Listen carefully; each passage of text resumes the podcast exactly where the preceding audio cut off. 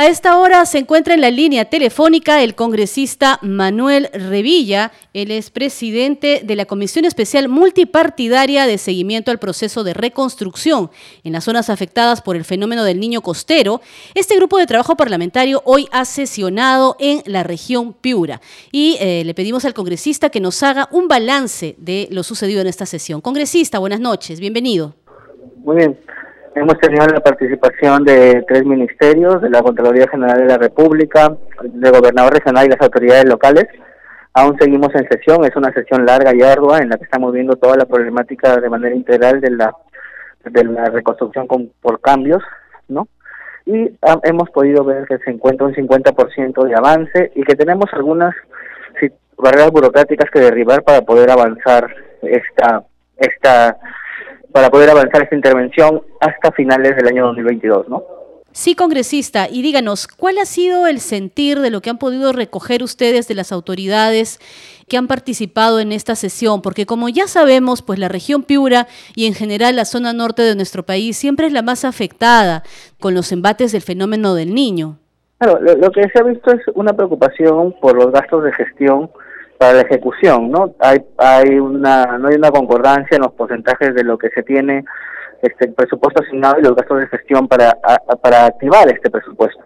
Eso es un problema y en segundo es la demora en los cambios de la ejecutora y la demora en las evaluaciones. Ya hemos coordinado con la directora regional, con la directora nacional de reconstrucción con cambio, la doctora María Moreno, para que nos dé este las facilidades y la atención adecuada y oportuna y la asistencia técnica a los distintos alcaldes y puedan avanzar. Después con el gobierno regional se ha coordinado también trasladar unidades ejecutoras que no tengan avance, ¿no? ¿Y cuál sería en todo caso o cuáles serían las propuestas, si es que se ha podido eh, hasta este momento llegar a, la conclusión, para que los presupuestos puedan estar a tiempo y se puedan hacer las obras de prevención antes de la llegada del fenómeno del niño?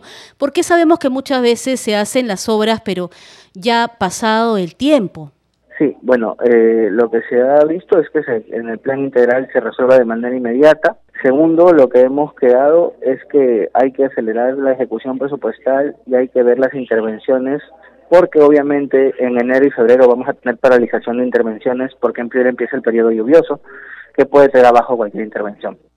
Y estamos viendo con la Contraloría General de la República ver la forma de trabajo conjunto, un dispositivo legal para poder darle mayor celeridad a todas estas intervenciones que están teniendo. Congresista, ¿y se hizo presente el ministro de Salud, Hernando Ceballos? Sí, eh, una pena que no pudo estar de manera presencial siendo el piurano, pero estuvo de manera virtual, se conectó, fue el primer ponente y, nos, y pudimos conversar con él, ¿no? ¿Y cuál fue un poco el balance de su explicación, de su exposición? Bueno, el tema de la exposición del ministro, esas son las intervenciones que tiene sobre todo PRONIS, que tiene establecimiento de salud, que están bastante, bastante este, lenta la ejecución, ¿no? Él recién ha asumido, pero se está comprometiendo a asumir los pasivos y tratar de darle celeridad a todas las a todas las intervenciones que tiene que tiene pendientes, pero justo también el ministro nos hablaba del problema que tiene, este, el, la, los gastos para la gestión, ¿no? que no hay un presupuesto adecuado para poder hacer todos los gastos operativos, ¿no? Que la preparación de expediente, contratar los especialistas para elaborar el mismo, ¿no? Y ir viendo, ir preparando todo para que pueda licitarse y contratarse. Ese es el mayor problema que tienen este, nuestras autoridades en este momento.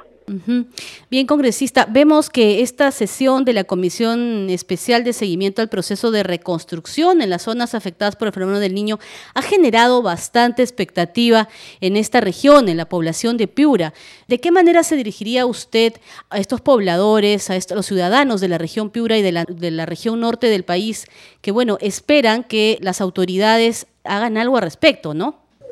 Sí, que esta vez estamos pendientes 100% en la función de, representación y fiscalización con ellos mediante la comisión y que vamos a hacer hasta lo imposible para que les cumplan y de una vez por todas tengan una vida digna y les den las condiciones para que ellos puedan estar tranquilos y ya no estén en el sobresalto ni las pobres condiciones en las que están viviendo, ¿no?